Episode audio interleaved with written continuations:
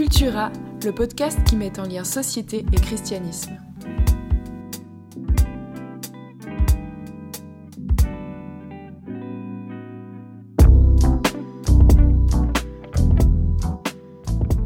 Bonjour Yves, comment vas-tu? Bonjour Seb, ça va? J'avais envie de faire ho ho ho parce que c'est Noël, mais ça va. Et oui, ouais, trop bien. Bah justement, aujourd'hui, euh, on va parler de Noël. Yes Euh, Pas que, on va aussi parler des fêtes, de plusieurs choses, etc. Et du coup, euh, c'est aussi un peu spécial parce que c'est un hors-série. Qu'est-ce que ça veut dire un hors-série? Donc, c'est simplement, on- avec Cultura, on fonctionne en saison. Et puis, euh, cette fois, on s'est dit, vas-y, pourquoi pas faire un épisode spécialement sur l'actualité. Euh, actualité qui vient quand même chaque année, qui sont les fêtes d'année, de fin d'année, tout simplement. Yes. Euh, et du coup, euh, ouais, je me, je me réjouis qu'on en discute, mais avant de se lancer dans la discussion, je Mhm. trouvais que c'était intéressant de juste comprendre un petit peu le contexte de qu'est-ce que c'est les fêtes un petit peu en Suisse. ok. Et, et j'ai été surpris parce qu'en en, soi, en Suisse, aujourd'hui, on a 8 jours fériés par année, selon les cantons. Alors, souvent, on dit, ouais, les cantons catholiques, ils ont plus de fêtes, etc. Classique. Les cathos classiques. Voilà. Exactement. Je sais pas si tu te rappelles à l'armée, tous les cathos, ils partaient euh, Ouais, ouais, ouais. pour telle fête, etc. voilà. Et euh, en fait, il n'y en a que une qui est pas religieuse sur les 8, qui est le 1er août. Donc ça veut dire que. C'est aussi mon anniversaire. Ça Oh vaut la peine de, le- Right. de le dire. Peut-être. C'est peut-être pour ça que c'est férié. Est-ce que tu te sens un peu plus suisse Pas du Ah, Pas du tout. Mais ouais, non, c'est ouf. Donc ça veut dire qu'en fait, on a littéralement un héritage dans le calendrier chrétien de 7 jours par année qui sont euh, un héritage euh, euh, de la culture chrétienne de la Suisse. Et en fait, dernièrement, je lisais un truc comme quoi, au Moyen-Âge, environ un tiers des jours de l'année, c'était des jours fériés. Un tiers. Donc, Donc- une centaine de jours. Donc tu avais environ 100 jours par année qui étaient fériés. Au, au début, j'allais dire, c'est pas mal d'avoir presque une semaine fériée par année, comparativement à un tiers de l'année. Je me dis, on s'est, on s'est fait avoir un peu. Ouais, on s'est fait un peu rouler. Après, je sais pas si tu as envie de retourner au Moyen-Âge, Ah, mais. pas du tout. Ah, ok. Tu sais, ça, voilà. c'est, c'est un peu ce côté où tu veux garder certaines choses d'avant, euh, mais tu veux pas toute la vie qui allait avec. Mais, Ouais, euh, ça. non, mais c'est bien finalement une semaine. Hein. Ouais. Quand je repense au Moyen-Âge, je me dis c'est bien une semaine. Écoute. Plutôt pas mal. Mais ouais, et du coup, ça c'est, on va dire, un aspect plus officiel des fêtes. Mhm. Et ensuite, il y a un élément que je trouvais aussi intéressant, c'est que finalement, dans les fêtes, on se rassemble. Chose basique, mais quand même importante à soulever. Peut-être Et- aussi bien de souligner, surtout après ce qu'on a vécu du Covid, des Ouais. lockdowns, de tout ça. En fait, on a senti ce besoin de Ouais. rassemblement. Bah, tellement, tellement c'est ça. Et euh, vraiment juste d'être avec des gens, de pas forcément avoir un objectif précis, commun, sur lequel on travaille pendant 4 heures, je sais pas. Mais c'est genre juste, ok, on va manger ensemble, on va boire un verre ensemble, on va boire des verres ensemble. Mhm. Euh, et et c'était intéressant là, c'était, bon, ça date déjà un peu, il y a environ 15 ans. Euh, il y avait une étude qui avait été faite sur les loisirs des Suisses. Ok. Euh, donc, euh, dans un pays où la culture du travail est quand même prédominante, c'était intéressant d'avoir cette question des loisirs. Et en fait, dans les loisirs, il disait aussi juste rencontre entre amis. Et Hmm. c'était intéressant parce que dans le sondage, environ deux tiers des Suisses le font une fois par semaine. C'est important pour eux Ouais. d'organiser, de faire une rencontre en- euh, entre amis une fois par semaine. Waouh. Et, euh, et du coup, c'est voilà, simplement un moment pour euh, se rassembler. Ouais. J'étais en train de calculer dans ma tête deux tiers des Suisses, tout ça, et puis j'ai dit waouh, comme ça, mais en fait, en fait, ce que je voulais dire, c'est. Il y a, y a quand même.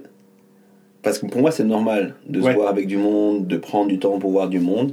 Mais en fait, c'est, si je comprends ce que tu dis, c'est que en fait, ça faisait vraiment partie des éléments mis en avant par une grande partie de la population, plus de la moitié de la population, presque, Ouais. presque 70%, de dire en fait, une fois par semaine, on veut avoir du temps pour se voir avec d'autres, pour, euh, pour passer du temps, pour une forme de fête, on pourrait dire en tout cas de rassemblement. C'est ça. Trop Enfin, bien. ça fait un peu. Alors là, justement, c'était un sondage sur euh, euh, les, les divertissements Ouais. euh, ou les loisirs. Et puis du coup, c'est rassemblement entre amis au même titre que aller au cinéma, ou Ok. bien aller à la montagne ou faire du sport ou comme ça.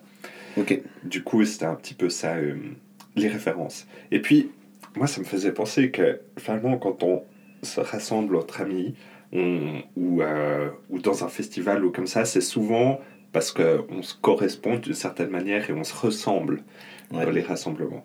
Et, euh, et, euh, je trouve ça vraiment tellement important, cette notion, en tout cas j'ai l'impression que c'est tellement important, euh, de, de, se ressembler et où on a une culture commune d'une certaine manière, autour de valeurs communes, etc. Enfin là, dernièrement, je pensais à des amis qui avaient été à des fêtes LGBT, mm-hmm. où il y avait vraiment cette idée presque du défilé du corps euh, du corps euh, souvent euh, un peu modifié ou simplement maquillé ou comme ça. Hmm. Et puis une grande fête autour de cette idée du corps, de chacun qui partage ses valeurs, etc. Je pense aussi simplement au rave party, peut-être d'une certaine manière aussi. Ok, ben nous, on va s'isoler dans un endroit, on va partir et puis juste vivre notre propre indépendance. Mais peut-être c'est aussi pour des choses plus simples, que ce soit les festivals de musique euh, et euh, on va se rencontrer un peu pour le même style de musique. Tu vois, il y a même des festivals typés métal, typés hip-hop, typés. Euh, ce que je trouve intéressant, bon, ça m'a fait penser bien sûr à cette citation qui se ressemble, s'assemble, ouais. ce besoin de se rassembler avec des gens qui nous ressemblent. Euh, ça m'a fait penser à certains rassemblements aussi, les motards qui ont un rassemblement, puis c'est hyper typé, enfin, c'est codifié. Si, si t'es pas dans ce, ce, cette culture ou cette sous-culture, c'est compliqué de trouver ta place, de comprendre ce qui se passe, de tout ça. Euh, je mm. pensais aussi à, à, certains autres moments, mais je trouve intéressant parce qu'il y a aussi cette réalité de vouloir peut-être dépasser ça. Puis je pense, ben, certains des gros festivals, ils vont intentionnellement, alors avoir peut-être des soirées plutôt euh, de ce type-là, de ce type-là, mais aussi vouloir dire, ben, par exemple, je prends le Paléo pour la Suisse, ou le Montre Jazz, c'est pas le festival des métalleux.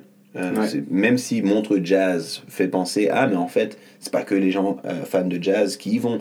il va y avoir, et puis on a aussi cette envie dans certains rassemblements de dire, même les gens qui seraient pas forcément ensemble pour une soirée, là, pendant le temps d'une semaine ou autre, ben, venez, vous, vous venez tous au même endroit, hmm. puis ça devient la fête de la musique, euh, ça devient quelque chose de plus large. D'ailleurs, c'est intéressant pour euh, le Montreux Jazz, j'avais fait un travail, euh, entre autres, sur Montreux Jazz l'année dernière, puis on avait discuté avec la directrice artistique, puis elle disait que finalement, le Montreux Jazz, en fait, c'était pas spécifiquement pour le jazz comme on l'entend aujourd'hui, mais c'était plus en réaction au festival de musique classique qui existait sinon en Suisse. il y avait beaucoup de festivals de musique classique et du coup c'était en mode non, là on s'appelle jazz et puis on va faire d'autres musiques plus populaires, dont le jazz. Et du coup, Marrant. alors bien sûr, euh, euh, comment il s'appelle maintenant? J'ai oublié son prénom. Claude, euh, Claude Nobs, merci. Euh, Claude Nobs était bien sûr un fan de, de jazz, etc. C'était aussi un des seuls représentants de Warner Music en Europe. Du coup, il, était en, il avait un grand réseau, etc. mais il y avait vraiment ce truc typé de entre guillemets, culture plus populaire hmm. dès le début du, du Montreux Jazz. Donc voilà. Du coup, on a une semaine de jours fériés.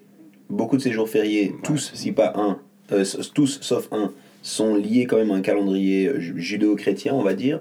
Euh, on, on, aime faire la fête, on a besoin de faire la fête. Les, dans les loisirs, c'est dit que les gens voulaient se rassembler. Mhm. Euh, on voit cette réalité hein, qui se ressemble, s'assemble. On voit qu'il il y a cette dimension dans, dans, des festivals très typés ou dans des rassemblements très très marqués avec une culture ou l'autre. Mais il y a aussi plus largement l'envie de se rassembler, le besoin de se rassembler. C'est quelque chose qui nous marque. ok Et, et, et juste vraiment faire la fête ensemble. du coup, je crois que peut-être les chrétiens font la fête. D'ailleurs, est-ce que les chrétiens font la fête, Yves, toi? Est-ce que. Euh, c'est une question dangereuse que tu viens de poser parce que tu dis est-ce que les chrétiens font la fête? Yves, toi? Est-ce que moi je fais la fête? Est-ce que je deviens l'ambassadeur des chrétiens? Qu'est-ce qui se passe En fait, j'ai pas fini ma phrase. Pardon. mais moi-même, je t'ai pas confirmé ma phrase. C'est en mode et toi, Pasteur Yves Oh là là La vieille étiquette. Euh, mais, mais c'est une bonne question parce que dans ce que tu dis, on, voit même au niveau des jours fériés, pour reprendre le départ, qu'il y avait une place finalement euh, pour la célébration, on pourrait dire, euh, pour le fait de s'arrêter, parce que faire la fête, mm. ça nécessite qu'on s'arrête finalement, pour le rassemblement. Euh, dans le calendrier chrétien, alors je sais pas si les 100 fêtes du Moyen Âge, les 100, plus de 100 journées de fêtes au Moyen Âge étaient toutes reliées au calendrier chrétien, mais on voit qu'il y a ça. Et puis c'est vrai qu'on a des fois un peu cette idée que les chrétiens ne font pas la fête. Euh, on a des fois cette idée peut-être aussi en particulier que la culture protestante est un petit peu plus euh, fermée, euh, sobre, pour, Mhm. pour, être, pour utiliser des termes qui sont peut-être moins connotés, simplement sobre, on ne fait pas grand-chose, ou on, on est très pieux, très interne et pas forcément extérieur. Mais, mais je crois que c'est intéressant de voir que fondamentalement, en fait, dans la Bible, qui est la valeur de référence pour les protestants, unique, il n'y a pas d'indication contre la fête en fait. C'est presque l'important, euh, pardon, c'est presque l'opposé, c'est-à-dire que la fête est importante. On en parlera sans doute un peu plus tard. Mais en fait, euh, les fêtes sont là, c'est des moments qui sont souvent vécus comme des moments de commémoration. Euh, c'est des moments qui sont aussi parfois avec une façon très pieuse, donc très interne, c'est vrai, et ça, ça va peut-être se distancer de, de, du, christianisme catholique ou bien du christianisme orthodoxe, où il y a peut-être un peu plus de faste, un peu plus de démonstration. Chez les protestants, c'est pas le cas. Et, je pense qu'on on a cette idée qu'ils font moins la fête, mais c'est pas tout à fait juste. Et, si on étudie un petit peu pourquoi, euh, une des différences et une des marques, en tout cas, du protestantisme, quand il se met en place, c'est peut-être l'importance du symbolique par rapport au rituel ou au dogmatique. Et puis ben, les, les protestants ont plutôt décidé de donner une dimension symbolique, justement une dimension interne dans notre relation personnelle avec Dieu. Mhm. Donc on va célébrer, mais on va pas forcément avoir tout le- le- le- le- l'apparence externe de faire la fête. Mhm. Mais on va s'arrêter, on va marquer le coup, on va euh, prendre un temps d'arrêt. Donc euh, ça c'est vraiment vraiment important. Ça se voit typiquement quand on regarde comment les protestants font Pâques ou comment les catholiques font Pâques. Il y a moins de démonstrations, il n'y a pas de procession, il n'y a pas de défilé euh, chez les protestants. Ouais. C'est quelque chose de... C'est interne. Il y a l'aube pascale, on, on- on médite, on réfléchit à ce qui se passe, Ouais. mais on s'arrête quand même. il y a quand même cette notion de fête. Mais du coup, il y a vraiment une notion de rupture, si Mhm. on veut, euh, dans la culture protestante, de la fête, ok, on s'arrête, on fait quelque C'est chose, ça. mais il y a quand même aussi cette idée de rassemblement. Et puis de, de faire ça ensemble, et puis d'avoir de la joie, et puis de manger, et de boire, et tout ça. C'est vraiment présent. Et puis d'ailleurs, certains des éléments, peut-être là, on parle beaucoup de la culture protestante euh, euh, suisse, dans ce que j'ai dit jusque-là, mais Ouais. il faut aussi noter que la culture protestante euh, a, a vraiment aussi encouragé des éléments qui sont utilisés dans la fête. Je pense par exemple à la musique, elle a été très très encouragée chez les protestants. Alors, une musique d'un autre temps pour nous, mais Jean-Sébastien Bach était protestant, puis il y avait vraiment cette envie. Euh, il y avait aussi Handel, qui, Handel qui était, qui était, euh, qui était en- encouragé plein d'artistes. euh, poussés par les protestants. Et puis, en fait, dans la culture protestante s'inscrit aussi le gospel. Et quand on pense à la musique gospel, je veux dire, c'est une musique festive, c'est une, une musique de rassemblement, c'est une musique. euh, à quelque part, le gospel est très dur à chanter seul. Ouais. Euh, c'est quelque chose, ça se chante non, en c'est vrai. groupe, il y a un chœur, euh, c'est quelque chose qui se partage, c'est communicatif. Euh, quand, on, on- quand on voit un chœur de gospel dans la rue, en général, on a envie de s'arrêter, de taper des mains. C'est communicatif, c'est festif, et, et c'est profondément inscrit dans la culture protestante. Alors, dans la culture protestante, non pas suisse, mais afro-américaine pour le gospel, mais c'est quelque chose qui s'inscrit dans la culture protestante. Donc, je pense que pour revenir à ta question au départ, est-ce que les chrétiens font la fête? Je pense que oui, il y a de la place pour la fête. Euh, je pense qu'il y a cette dimension du symbolique, euh, en particulier chez les protestants, il y a, mais la notion de rupture, la notion de Mhm. rassemblement, euh, le fait de s'arrêter, le fait de marquer le coup, c'est complètement présent. Je crois que une des choses aussi qui explique peut-être, pour finir, pourquoi aujourd'hui on fait moins, euh, peut-être on a l'apparence de moins faire la fête, c'est qu'il y a eu aussi une envie de se distancier de certaines, on va dire, dérives ou de certaines choses qui se passent dans les fêtes. Et puis les protestants et les chrétiens en général avaient aussi envie de se distancier de ça. Je pense notamment à tout ce qui est l'alcool, le sexe, euh, euh, le, le rire à outrance, la dimension de séduction. Puis c'était un petit peu ça. Donc le Ouais. père protestant qui dit à son enfant on va pas à la fête du village. Euh, c'est pas tellement que c'est pas bien la fête, mais c'est plutôt que dans la fête du village il se passe des choses, puis j'ai, pas envie que tu fasses Ouais. et que tu participes à ça. Ouais, c'est intéressant. ouais. Ça me fait penser, euh, il y, a, il y a quelques temps maintenant, j'étais au nord de la Norvège, Mhm. euh, au-dessus du cercle polaire, vraiment très au nord. Et puis, j'étais tombé un peu par hasard deux semaines chez une famille luthérienne norvégienne. Je me rappelle. Donc, très, très traditionnelle, on va dire, dans leur Mhm. pratique. Enfin, j'avais été une fois de leur église, et puis, euh, du coup, les hommes et les femmes étaient séparés, les femmes Wow. étaient voilées, etc et euh, ils buvaient pas du tout d'alcool. Alors je pense que c'est aussi assez culturel dans le sens que là-bas euh, au nord, quand il fait nuit noire deux, trois mois par année, et ben, l'alcool va très vite euh, comme dépendance si on veut. Mhm. Donc voilà, c'était un peu ça. Et puis en fait, à la fin du culte, il y avait un énorme buffet où chacun amenait des choses à manger, Yeah. etc. Et puis, c'était la fête, vraiment. Et euh, c'était trop cool parce que, bah, pour le coup, j'étais là-bas mi-janvier. Et euh, du coup, il faisait littéralement nuit noire toute la journée. Et euh, les gens faisaient la fête comme ça aussi. Et, Ouais. et malgré ce truc très protestant, enfin, justement, c'est des luthériens de l'église norvégienne, très, très carrés comme ça. Et euh, je trouvais trop beau cette importance de se rassembler, de faire la fête, de rire, de se rencontrer, etc. Puis du coup, euh, mais il n'y avait pas du tout d'alcool. Ouais. Et euh, le chant était très structuré, enfin, c'était pas du gospel. Ouais, ouais. Mais, mais- donc ouais, je pense que c'est bon de le, de le dire, de le rappeler. On peut, et c'est encouragé, de faire la fête, même Ouais. pour les chrétiens. ouais, ouais, bah ouais, c'est clair. Mais d'ailleurs, justement, on a des, des fêtes chrétiennes. Ouais. Enfin, comme on, avait- comme on l'a dit au début, Noël en est une. Euh, et et peut-être que c'est même la fête chrétienne dont, dont on se rappelle le plus de manière générale dans, dans la culture populaire. Enfin, je trouve assez fort comme... euh, en- je crois encore aujourd'hui en France, environ trois quarts des personnes en France apprécient Noël. Mhm. Et, euh, et en fait, on pourrait se dire, mais d'où est-ce que ça vient? Genre, Mhm. euh, il y, a, il y a quand même un héritage à ça. Est-ce que Jésus est vraiment né un vingt- la nuit du 24 au 25 décembre? Les fameuses questions. Ah, les ah oui. fameuses questions, bien sûr. Est-ce qu'on doit mettre un sapin ou pas? Est-ce que c'est pas que- Coca-Cola qui a inventé Noël avec le Père Noël? Rouge. Parce que là, il était bleu. Non, j'en sais rien. Non, à, part ça, c'est vraiment des bonnes questions. Je pense que je voulais juste souligner que peut-être euh, ici en Europe, Noël reste et semble être la fête la plus euh, euh, chrétienne. Peut-être intéressant de souligner qu'aux États-Unis, Pâques est beaucoup plus considéré comme la fête chrétienne que Noël. Il y a vraiment cette dimension aussi commerciale avec Noël, alors on a rigolé euh, tout ça. Ils font Noël, puis ils croient que Noël, c'est lié au calendrier chrétien, euh, qu'il y a un sens chrétien à Noël, mais c'est vrai que pour eux, c'est vraiment, on invite les gens à l'église, on parle, Pâques, c'est c'est la grande fête, puis c'est vrai que ça reste aussi une, une des grandes, grandes fêtes chrétiennes, je dirais, euh, je voulais juste nuancer ça, euh, mais, euh, Ah, mais C'est intéressant. ouais, ici c'est moins le cas. hein. Ouais, et je pense qu'il y a un peu cet héritage européen aussi parce que, hum, bah, apparemment, dans l'histoire de Noël, ça vient du 4e siècle, euh, des chrétiens, on va dire, proto-catholiques, un peu Ouais. avant qu'il y ait l'église catholique comme on l'entend aujourd'hui. Euh, et puis, en fait, euh, on ne savait pas trop quand Jésus était né. Environ encore, euh, aujourd'hui, on considère que Jésus est né en moins 3 avant Jésus-Christ C'est ça. mais euh, c'est pas sûr non plus. Bref, du coup, on est encore moins sûr de la période durant l'année. Et du coup, il y avait un peu cette idée euh, qu'il y avait une fête autour du 24-25 décembre qui s'appelait la fête du soleil invaincu, Mhm. où finalement c'était trois jours après le solstice d'hiver, donc quand les jours commencent de nouveau à se rallonger, et ben on fait la fête.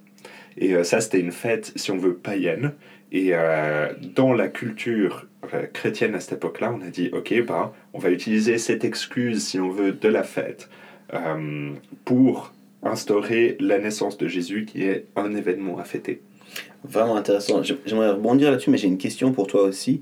Euh, donc, environ 4, enfin, autour du 4 dans le 4e siècle, on, on décide de façon consciente d'instaurer la fête de Noël comme la naissance de Jésus, euh, quelque chose pour lequel on n'a pas de date spécifique, claire, historique, de savoir quand est-ce qu'il est né, mais ça semble bien.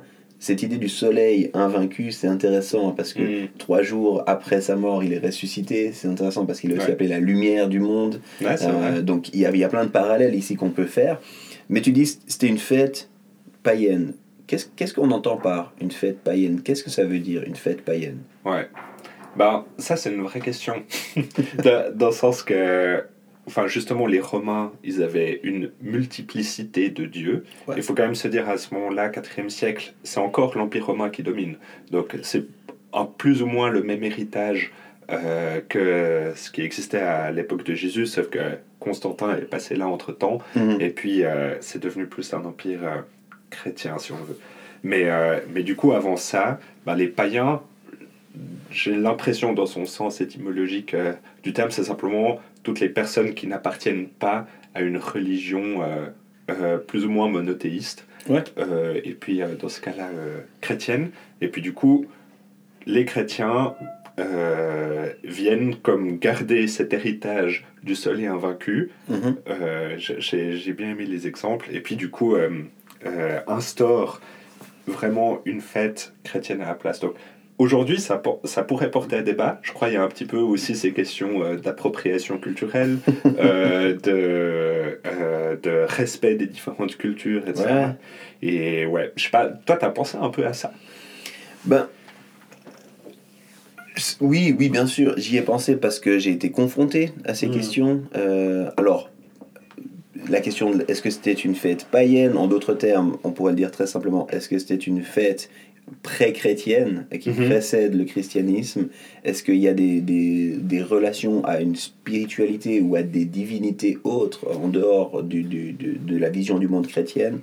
Euh, J'ai été confronté à la question est-ce que c'était la bonne date?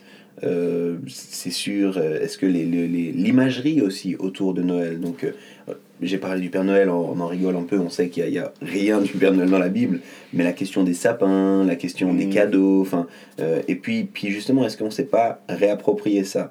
Ouais. Ça veut dire de se dire, bah, on sait que les rois mages ont amené des cadeaux à Jésus, est-ce qu'on justifie ça pour se faire des cadeaux parmi, mais est-ce que c'est pas une réappropriation? Est-ce que Qu'est-ce qu'il y a là autour? Bref, c'est vraiment des questions auxquelles j'ai été confronté. Puis je crois que, en tout cas dans, mon, dans, mon- dans mes réflexions, dans mes recherches, une chose que je trouve importante et intéressante à souligner, c'est en fait le fait que le, le projet... Le projet du christianisme, au cœur du projet du christianisme, je vais dire ça comme ça, il y a deux notions importantes. C'est la notion du, du, du, du rachat et de la rédemption.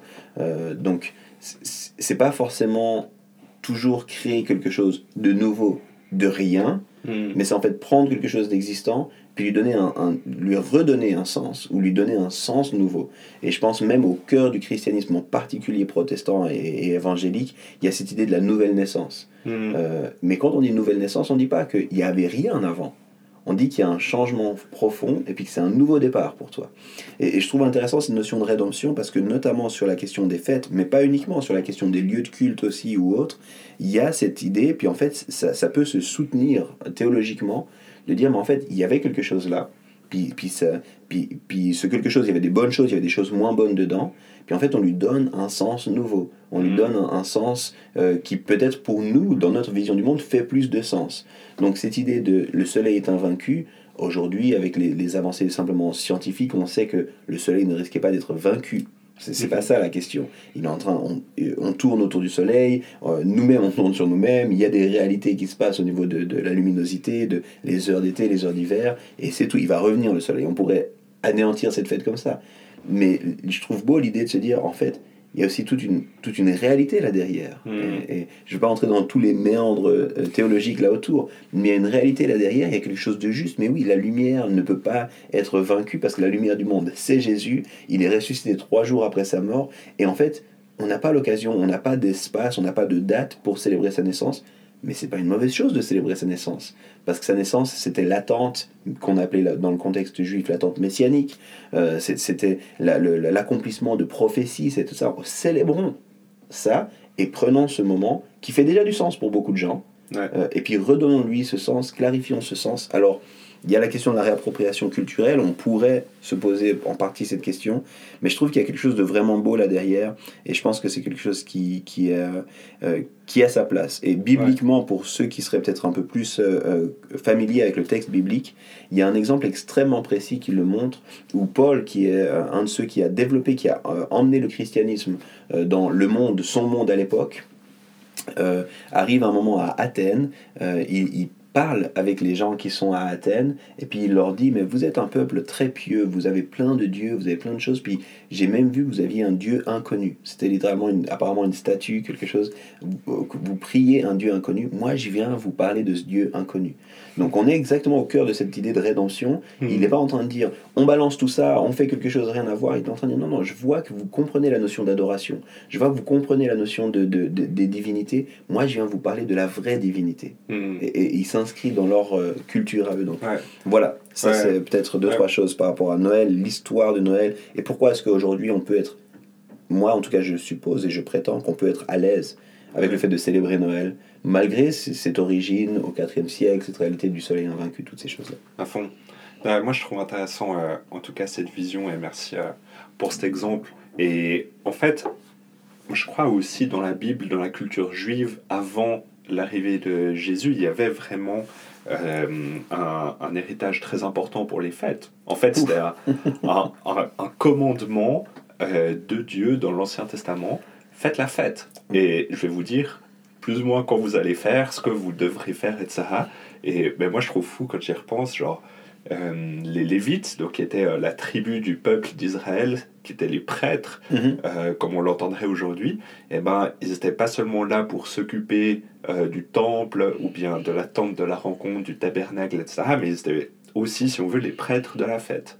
Et, euh, Complètement, et complètement. genre chacun devait mettre de côté, chaque tribu devait mettre de côté 10% de son revenu pour acheter le veau gras et les liqueurs fortes. c'est plus ou moins écrit comme ça dans ça, c'est ça. je suis là, waouh, genre c'est tellement riche en fait. Yeah. Bah, en fait, c'est ça, hein, la culture. Alors, quand on lit, c'est presque. Nous, aujourd'hui, on l'a peut-être teinté par notre expérience, Hmm. mais en fait, c'est littéralement ça. Dieu qui dit regardez, on est sorti de cette situation, faisons la fête. Ouais. Et puis, c'est tellement bien qu'en fait, vous n'allez pas faire la fête seulement maintenant une fois, mais vous allez refaire la fête et refaire la fête et refaire la fête. Ce sera l'occasion de dire à vos enfants que on était en situation difficile, on est sorti de cette situation difficile, faisons la fête.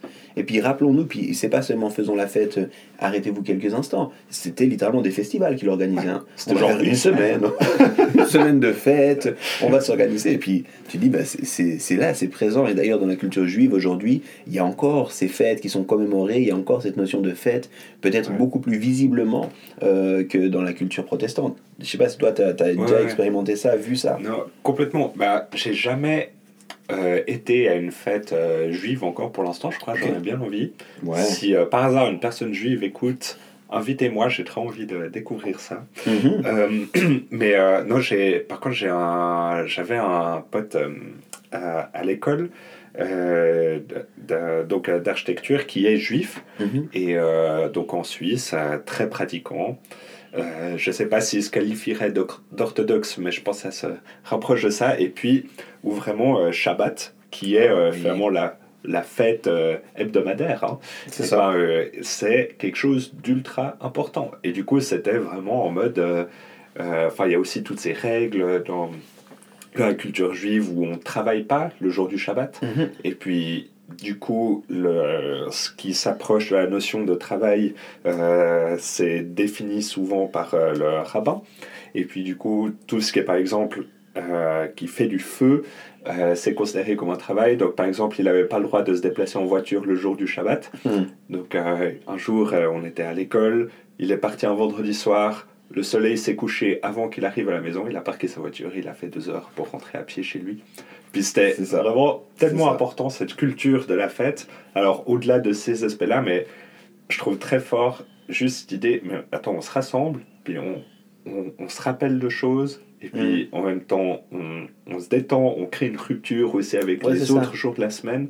Et aujourd'hui, j'ai l'impression qu'on est constamment dans un flot euh, de- d'informations, de, travail où tu n'es jamais totalement déconnecté. Ou, tu sais, puis en fait, on n'arrive Mhm. plus vraiment à créer une rupture. On n'arrive plus vraiment à se retrouver vraiment entre nous parce qu'en fait, il faudrait faire ça. Ou... Mais je trouve, je trouve intéressant cet, cet exemple, il me parle, et puis, puis j'ai moi-même pratiqué euh, des Shabbats avec des familles. Euh, c'est vraiment des beaux moments. euh, et et il y a cette réalité de, de rupture, on s'arrête. Mhm. Mais à cette réalité, on doit préparer la fête Mhm. pour pouvoir s'arrêter véritablement. Et pour pouvoir prendre ce jour de fête, en fait, il faut qu'on le prépare. Et ça prend 6 à 8 heures de préparation pour pouvoir faire un jour Ouais. off. Et, et c'est complètement fou quand on y pense. Et, et je trouve que c'est bon, c'est magnifique, c'est beau, mais moi ça me fait marrer aussi parce que euh, c'est une autre fête. Mais j'ai été, bah, j'ai été DJ, je- toi tu le sais, je sais pas si ceux qui écoutent le savent. Et, et en fait, ça me fait penser à comment on prépare, euh, comment les gens préparent, se préparent avant Ouais. d'aller à la fête. Euh, à l'époque où, où on sortait, où on allait en boîte ou quoi, c'est- il y avait toujours le before. Euh, il fallait qu'on s'arrête justement dans Ouais. ce qu'on faisait. Tu vois ce que je veux dire? Euh, on- on- Moi, je finissais souvent l'entraînement de basket, les autres, machin, puis on s'arrête, puis on se rassemble, Ouais. puis on se prépare. Alors les filles peut-être se maquillent, se cherchent les habits, machin, mais se préparer c'est aussi on met de la musique, on se met un peu dans l'ambiance, on ouvre déjà un petit peut-être une bière ou bien Mm. on commence à boire un petit peu, puis, puis on se prépare. On n'est pas encore au lieu de fête, mais on se prépare pour le lieu de fête. Puis d'un coup, chacun se prépare dans son contexte, puis après on arrive ensemble dans la boîte où on va faire la fête ensemble.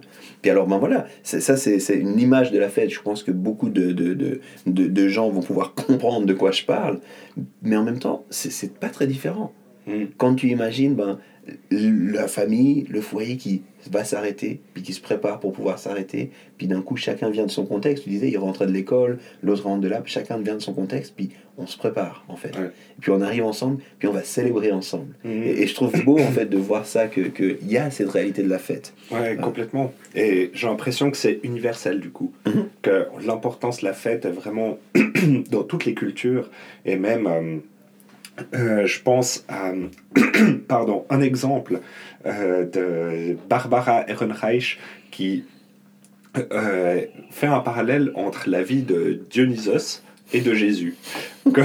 Je trouve assez rigolo comme exemple dans- où elle considère que les deux sont des personnages de fête.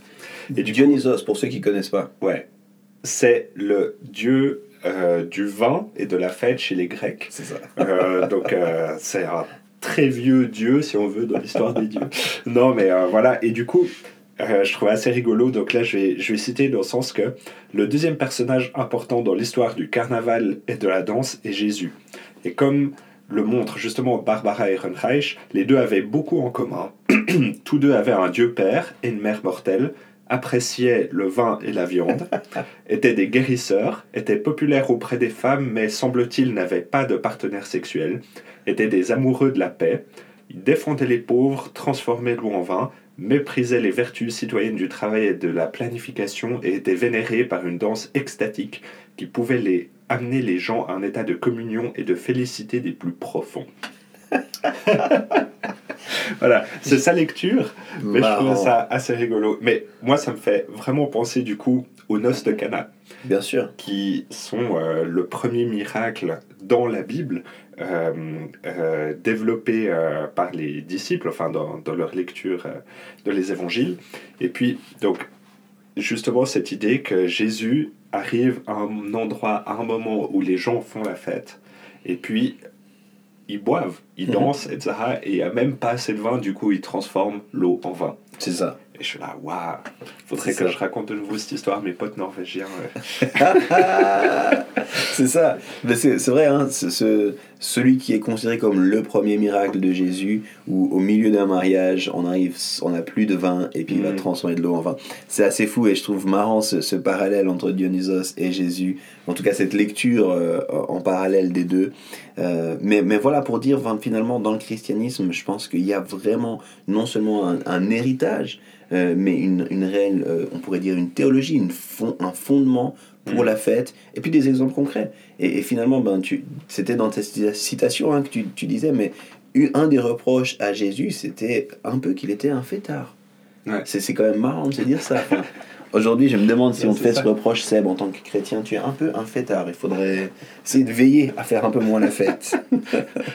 à créer un peu moins de vin à partir d'eau. Euh, ouais, non, mais c'est ça. Et, euh, et du coup, je trouve intéressant justement dans cette idée d'universalité de la fête, du besoin. Euh, donc David Fleming, un auteur euh, que j'apprécie particulièrement, euh, parle de l'importance du carnaval. Mm. Et puis du carnaval vraiment dans son sens large, et puis euh, que c'est un moment euh, d'exubérance, de rassemblement, de fête, etc. Puis lui, il identifie un peu trois points importants. Et donc le premier, c'est justement une coupure forte avec le quotidien, donc arrêter de travailler pour se rassembler et rire Mhm. ensemble, et euh, où il voit aussi vraiment le rire euh, qui casse les codes, et puis ça crée un sentiment de solidarité énorme.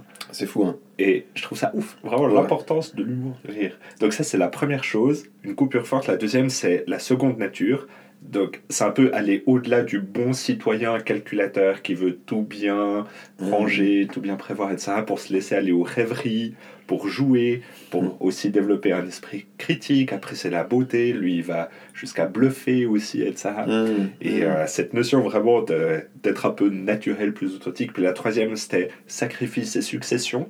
Ouais. Où finalement, ok, bah en fait, il y a des saisons. Les fêtes, c'est aussi pour marquer un certain temps. Et puis euh, le carnaval dans ce sens-là.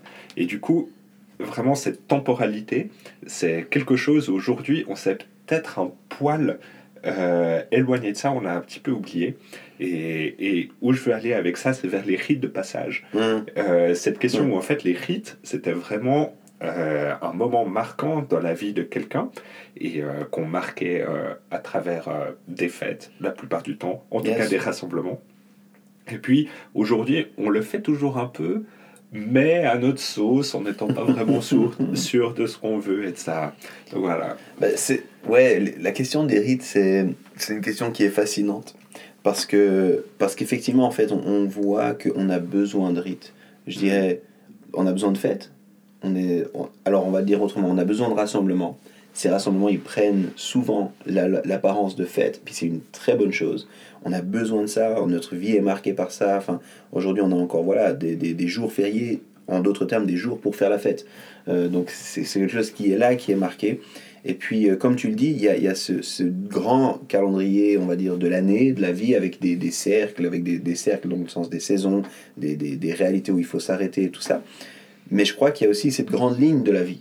Mm. Puis les rites de passage, on pourrait dire, c'était une autre façon de s'arrêter dans cette ligne de la vie, où on n'est pas forcément cyclique. Noël va revenir l'année prochaine.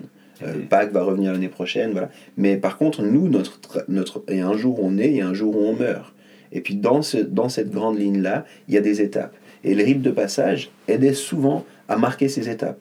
À dire, bah, maintenant, c'est- ce que, tu- ce que tu as vécu jusque-là, c'est ça, ça s'arrête. Puis maintenant, il y a autre chose qui s'ouvre pour toi. Puis ça, c'est trop bien. Puis effectivement, il y a des... On l'a un petit peu, mais on a perdu peut-être le sens, on a perdu peut-être la place pour ces choses-là. On a arrêté, nous on est, on est évolué, on fait pas de rite de passage, soi-disant. Mais quand tu penses à une baby shower, euh, quand tu penses à un mariage, quand tu penses à comment certains marquent la fin de leurs études, Mm. euh, tu vois qu'en fait, il y a ça encore qui, qui marque en disant, ben ok, il y avait un avant, il y a un après, puis maintenant, je, je veux m'arrêter, je veux de nouveau la rupture, je veux célébrer, je veux rassembler des gens autour de, de cette réalité-là. Et je pense que c'est quelque chose de vraiment bon. D'ailleurs, il y a encore beaucoup d'endroits où il y a des rites de passage, en fait. Mhm. Il y a beaucoup de sociétés qui ont encore des rites Ouais, de passage. Complètement. D'a- D'ailleurs, euh, justement, ça me fait penser en Indonésie, j'avais vu qu'il y avait euh, des, des hommes, donc euh, dans cette euh, communauté, population, c'était que les hommes qui faisaient les rites de passage, et puis où finalement ils devaient construire une grande tour en bambou et s'attacher des lianes aux pieds, Oui. et puis sauter du haut de cette tour avec les lianes attachées aux pieds, et puis la liane était juste assez courte pour qu'il ne touche pas le sol, et dès qu'il faisait ce saut, eh ben, il, Ils euh, étaient devenus des hommes. ils étaient devenus des hommes. Ouais. Et alors, bah forcément, il y avait euh, des décès suite à ça. Ouais. Et c'était un petit peu, soit tu deviens un homme, soit tu meurs. C'est violent. Et waouh, c'est tellement violent. Mais du coup, ça, c'est un petit peu la radicalité du rite de passage, mais Ouais, qui, qui montre quand même une importance, euh, je dirais presque, euh, du, du fait de la pulsion euh, par rapport à ça. Pour moi, je trouve que derrière le rite, il y a cette notion formative Mm. euh, et cette notion aussi informative pour tout le reste. De la... Ouais. Il y a la notion formative pour la personne qui passe le rite, Ouais. mais il y a la notion informative pour tous les gens qui sont autour de ce rite. Puis, alors, on va pas rentrer aujourd'hui dans tous ces détails et ces méandres, encore une fois, il y aurait plein de choses à dire, mais je pense que c'est une des choses que peut-être la société occidentale a partiellement perdu. Comme on l'a dit, il y a encore des, des éléments qui ressemblent à des rites, mais on leur a peut-être enlevé ce sens-là, et, et je pense que c'est dommage. Ça explique peut-être certaines, certaines des, certains des fonctionnements, je pense notamment à l'adolescence, euh, Ouais. ce fait qu'on sait plus tant quand est-ce qu'on est devenu un adulte, et peut-être que c'est des choses que ça, ça vaudrait la peine, euh, faut qu'on prenne ça dans les notes. Est-ce qu'une fois on parlerait des rites de passage? Ce serait hyper cool en vrai. Mais euh, voilà, Ah. on a, on a parlé un peu, on est à quelques jours de Noël. On s'est dit, faisons un, un épisode où on parle de la fête, euh, de ce besoin finalement euh, quasi universel de rassemblement, de cette envie de pouvoir euh, vivre des choses, de, cette, de ce Mhm. besoin aussi d'aller euh, d'aller s'arrêter dans notre quotidien, d'aller célébrer, d'aller faire la fête. On a essayé de montrer que le christianisme était loin d'être opposé à ça, euh, le vivait différemment, on pouvait expliquer certaines de ces différences, mais qu'il y avait aussi même vraiment un, presque, on pourrait dire, un impératif à fêter au sein du christianisme.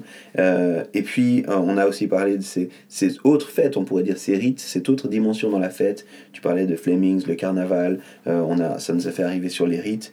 Donc, je crois qu'on a, on a fait le tour sur la fête. Moi, il ne me reste plus qu'une question. Finalement, toi, Seb, comment est-ce que tu fais la fête dans ton quotidien?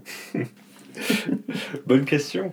Euh, écoute, je crois euh, quotidiennement, je ne fais pas la fête, mais de manière hebdomadaire, je pense. Ok, bon, au moins. Ah ouais. Non, mais, euh, mais je pense, pour moi, c'est toujours important à un moment ou l'autre, que ce soit un after work ou que ce soit juste une soirée avec des potes ou je sais pas, de, de se retrouver et puis, et puis, je vais être honnête, souvent il y a de l'alcool avec, pas forcément beaucoup, mais juste en mode, en fait, ça fait aussi partie de cette notion de se détendre, d'être ensemble, etc. Yeah. Et je crois que, que c'est assez important aussi. Donc, Yeah. je dirais, euh, euh, il y, a, y a ça, il y a aussi avec. euh, ouais, vas-y. Quand t'as dit, je vais être honnête, il y a de l'alcool, je me suis dit, mais c'est pas. On est passé dans une confession. Qu'est-ce qui se passe? C'est pas grave. C'est, c'est bon. On vient de dire que Jésus a fait changer de l'eau en vin, qu'il était peut-être le parallèle à Dionysos. Absolutely. Non, je suis encore. euh, Non, mais euh, du coup, voilà, je crois qu'il y a vraiment ça. Et puis, euh, et puis ouais, puis Noël aussi, moi, je. Honnêtement, souvent, c'est un challenge en mode. Tu viens de finir toute la pression de l'année. Ouais. euh, et puis à ce moment-là, tu as vraiment. euh, euh, Peut-être. euh, tu as, juste beaucoup travaillé, tu as beaucoup donné, etc. Et puis euh, du coup, de se retrouver 3-4 jours à la suite, entouré de plein de gens, d'avoir plein de discussions, de beaucoup trop manger. Quelque chose d'hyper éprouvant, mais je me réjouis quand même. Ouais, Donc, euh, donc voilà, souvent c'est en famille. c'est Et, trop ouais. bien. Et toi, comment vis-tu la fête au quotidien? J'essaie de célébrer le plus possible. Je crois que ça fait vraiment partie de- des choses qu'on a trop souvent oubliées. Ouais. Euh, ouais, on est aussi un petit peu dans cette mentalité de perfection, de, de, de, de, de performance aussi. Et moi, j'aime bien m'arrêter célébrer. Je pense qu'avoir des enfants, ça aide. Euh, mais mais Noël, j'aime beaucoup. Euh, Mhm. alors, pareil à toi, des fois, c'est challengeant d'arriver à la fin de l'année. Après, cette course, on a dû un peu stresser sur le dernier mois. Puis, subitement, on doit aller switch. Et puis, on est, on est content, tout va bien. Alors que, en fait, c'est éprouvant. Mais j'aime m'arrêter, j'aime célébrer, j'aime me rappeler aussi que ben, celui que moi j'appelle mon sauveur est, est venu sur terre et puis qu'il nous a pas laissé mais qui s'est incarné. Il y a tellement de belles choses là Mhm. derrière, donc j'aime m'arrêter pour ça. Euh, j'aime les anniversaires, j'aime énormément les anniversaires. On essaie de mettre aussi en place pas mal de rites avec les enfants, des, des, des étapes, des trucs. Et en fait, euh, on, on vit aussi le, le Shabbat. Alors, on, on, on sait c'est pas une appropriation culturelle, on le fait pas, euh, on va dire, comme les juifs, euh, mais on, on aime cette idée de, de s'arrêter une fois par semaine, de se reposer. Pour nous, il y a une réalité de limitation. Dieu, quand Mhm. il le dit la première fois dans la Bible, il dit Moi, je me suis arrêté, arrêtez-vous. Puis on veut être à l'image de Dieu. Donc, on apprend à s'arrêter. Il y a une dimension du lâcher-prise là derrière. Euh, il y a une mention aussi de libération dans le sens où euh, la deuxième fois qu'il parle du Shabbat dans la Bible, Dieu, il dit Vous êtes plus en Égypte, vous êtes plus des esclaves. Puis je trouve qu'il y a beaucoup de, de formes aujourd'hui, je, je disais de la performance, d'une vie non-stop, on s'arrête jamais, euh, on doit toujours faire plus, là, toutes ces réalités-là. En fait, en fait, je laisse, j'arrête. Et du coup, on essaie de vivre aussi euh, régulièrement ces moments-là Hmm. où on s'arrête euh, et puis où on, on célèbre en fait ensemble. Et, et je dirais peut-être pour terminer, ben, je suis pasteur, mais, mais pour moi la notion de rassemblement puis de célébration, c'est aussi quelque chose en lien avec le culte dominical. Hmm. Euh, on, on célèbre, alors on célèbre Dieu ensemble, mais on se réjouit, puis j'ai beaucoup de joie en fait aussi à, à, à aller à l'église et puis à pouvoir célébrer avec d'autres euh, notre foi et puis notre Dieu. Donc euh, voilà Yes. quelques fêtes de mon quotidien. Trop, trop bien. Trop, trop bien. Merci beaucoup pour euh, cette discussion, pour euh, ces partages. Avec En joie. tout cas, on espère que ça vous aura inspiré à faire la fête aussi, Yes! à avoir vos propres rassemblements, à les organiser spontanément, pourquoi pas. Et puis euh, voilà, vivons heureux, légers. en tout cas, on vous souhaite de bonnes fêtes de fin d'année. C'est Et ça. puis euh, à bientôt. À bientôt. Joyeux Noël. Dans quelques jours, c'est Noël alors. Yes, Célébrez. à fond. Ciao Bye.